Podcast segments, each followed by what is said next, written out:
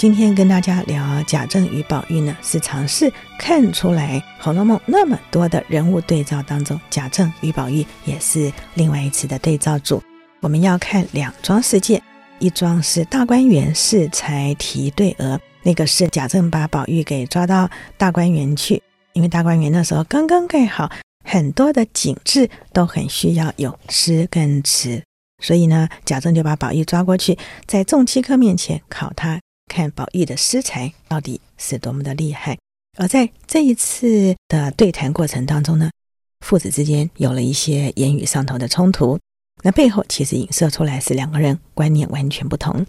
那么还有一次呢，就是贾政狠狠地打了一顿宝玉。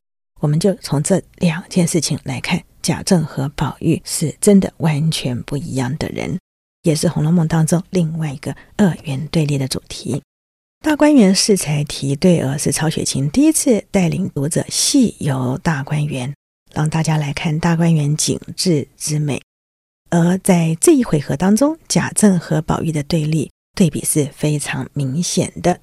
贾政靠世袭做了官，不过很明显他不是一个有才能、有魄力的人。他后来会显赫，是因为女儿元春生个贵妃。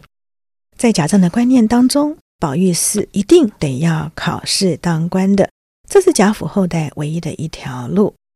可是这观念呢，跟宝玉格格不入。宝玉成天就在女人圈当中，只爱些诗词歌赋，而这些诗词歌赋，从考试做官的角度来讲呢，根本就是末流。贾政既不爱也不会，所以他跟亲客们说：“你们不知，我自幼于花鸟山水题咏上就平平，如今上了年纪，而且呢工作劳烦，这种怡情悦性文章上就更加生疏了。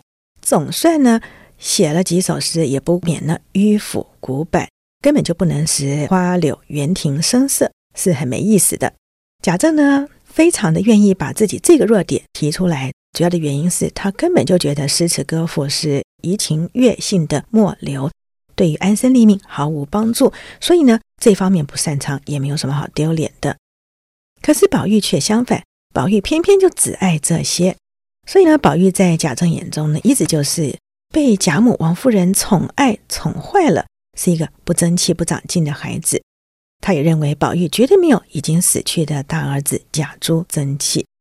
大观园盖好，贾政带亲客进去参观，要宝玉伴随，其实多少有试探宝玉之才的企图。而透过这一次的试才呢，我们会看到父子意见相左当中呈现出来的，其实是彻底的观念对立。贾政带宝玉以及众亲客游大观园的时候，最初几景宝玉题诗表现都还算让贾政满意。开始出现意见不合，是一行人走入黛玉日后所住的潇湘馆当中，那么这就有很强的暗示性了。贾政看着潇湘馆景致，就说：“这一处倒不错，若是月夜坐此窗下读书，也不枉此生。”说着呢，就很严厉地看着宝玉。意思就是嫌宝玉不够用功认真，那么宝玉就赶快低了头下来，然后宝玉就把潇湘馆题额为“有凤来仪”，可是他所吟的诗句呢，却是非常逍遥隐逸的诗句，谈的是琴棋诗画，所以呢，很明显，宝玉看到潇湘馆，马上想到就是逍遥退隐，跟贾政所想的。在此窗下读书的想法呢，是完全背道而驰。所以贾政听完摇头就说：“哎，这诗也没什么嘛。”那么父子对潇湘馆意见不合，有一个非常重要的含义。主要的原因是潇湘馆日后是黛玉的住处，宝玉和黛玉的性情那么的相合，他们是属于精神之爱，也是彻底的逍遥退隐的。他们都一样的鄙视登科做官，所以。才会，宝玉看到潇湘馆的时候，想到的就是琴棋诗画这一种逍遥退隐的诗句，跟父亲的观点是完全不合的。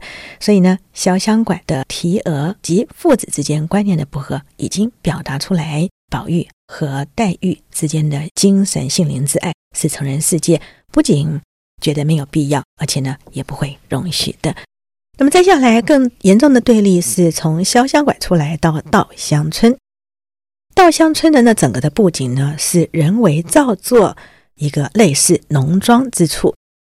结果贾政看到这个地方呢，竟然就说了：“未免勾引起我归农之意，我们且进去歇息歇息。”说这话的时候，跟方才呢在潇湘馆才讲到有志读书之心，差距是非常非常遥远的。那么贾政这样子讲到说有归农之意，是不是就暗合宝玉之心了呢？也没有，主要的原因是宝玉从他对稻香村的评语是。这稻香村完全不适合退隐的。宝玉说：“这地方不及有凤来仪，也就是潇湘馆，不及那潇湘馆多了。这地方是比较差的。”贾政就责备宝玉说：“你只知道朱楼画栋，哪里知道这清幽气象？你会这样子呢？终是因为你都不读书的缘故。”贾政觉得。宝玉完全不懂逍遥退隐，是因为你都不读书，所以你就不晓得这种务农的生活是如此清幽的。可是宝玉就不服气，因为宝玉其实他内心深处根本就是一个彻底隐逸逍遥之人。他跟父亲争辩的原因是，这个地方就算是要老人退隐归农，可是完全是人为造作之景。对于宝玉来讲呢，真正的逍遥退隐是要天然的，而不是。附庸风雅的人为造作，结果宝玉呢这样子讲完之后呢，贾政就气得要把宝玉给轰出去。可是宝玉出去了，贾政要把他给抓回来。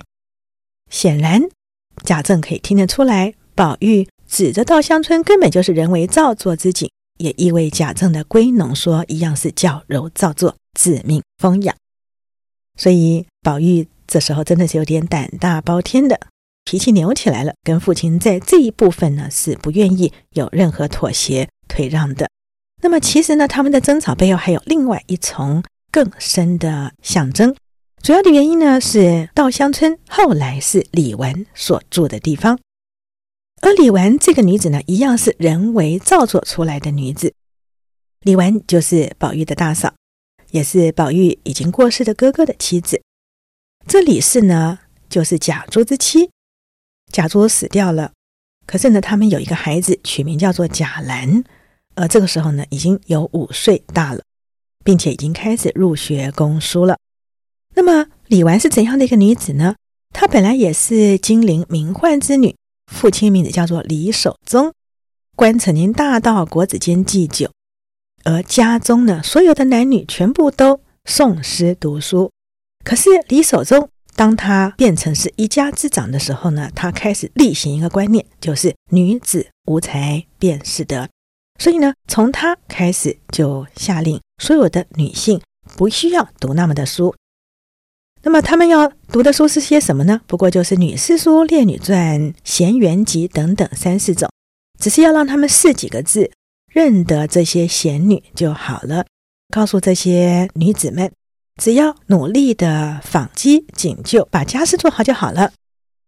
所以呢，他们的女儿李纨呢，在这样子的一个环境中间长大，的确呢，她就是被教育成为完全没有自己的主见，凡事就以公婆和丈夫、儿子唯命是从，并且呢，她也是心甘乐意的伺候公婆，跟小姑生活在一起的时候，也照顾得妥妥当当。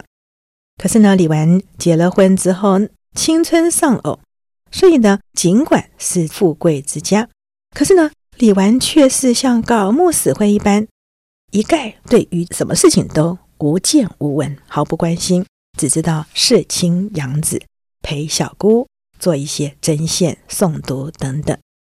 所以李纨其实也是人为造作出来的，无才便是德，清心寡欲，槁木死灰。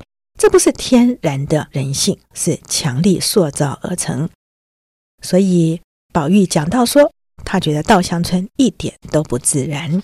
因此呢，在稻香村的归隐务农，也不过是附庸风雅。其实背后暗指的就是贾政和宝玉对李纨这样这个女子呢，其实观念也是不同的。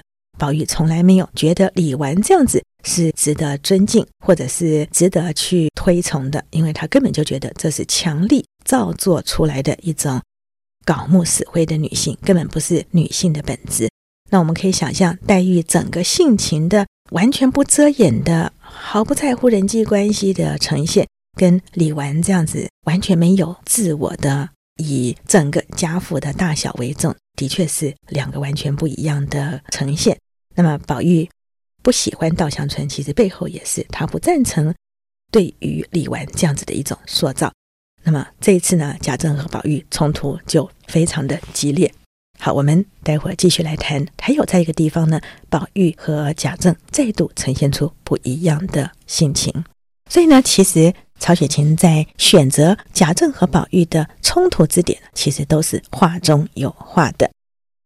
那么他们经过蘅芜苑的时候呢，宝玉就已经有表达出来，他对于很多花草树木的钟爱，他有过很用力的研究。所以呢，蘅芜苑因为有非常多奇特的花卉，所以宝玉呢就一一讲出来，这是什么花？这是什么花？这是什么花？结果呢，弄得贾政就有点火大，因为他又觉得宝玉简直是不务正业，该会的不会，不该会的搞一大堆出来。所以呢，宝玉话还没说完，就被贾政给骂了，说：“谁问你了？”然后呢，他们从蘅芜苑再到了怡红院。怡红院呢，最大特色就是有一种海棠，那个海棠名字叫做女儿堂。其实呢，这也是曹雪芹非常重要的一个暗示，暗示说宝玉日后在大观园的岁月，就像住在女儿国一般，所以他的住处呢才会有女儿堂。那么当然呢，众人因为很少看到这样子的一种海棠，所以都纷纷的赞美说：“哇，好漂亮的花！”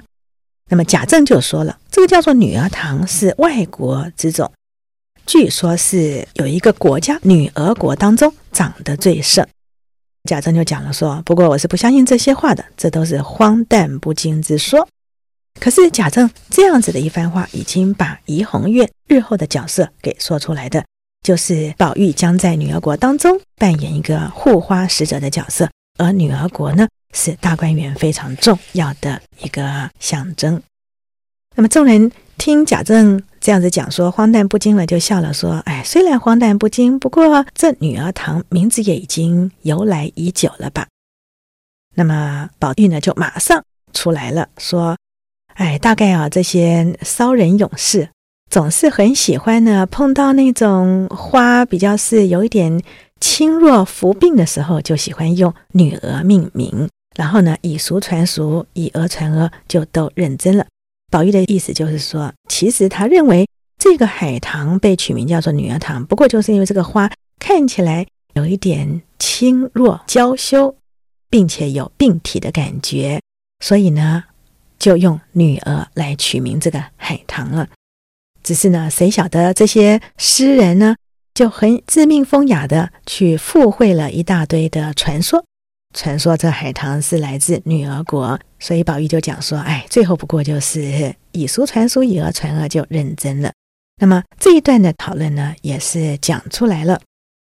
不管这海棠取名叫做女儿堂是因何而来，但是日后怡红院的确它是活在女儿国当中，而将要扮演着护花使者的一个角色。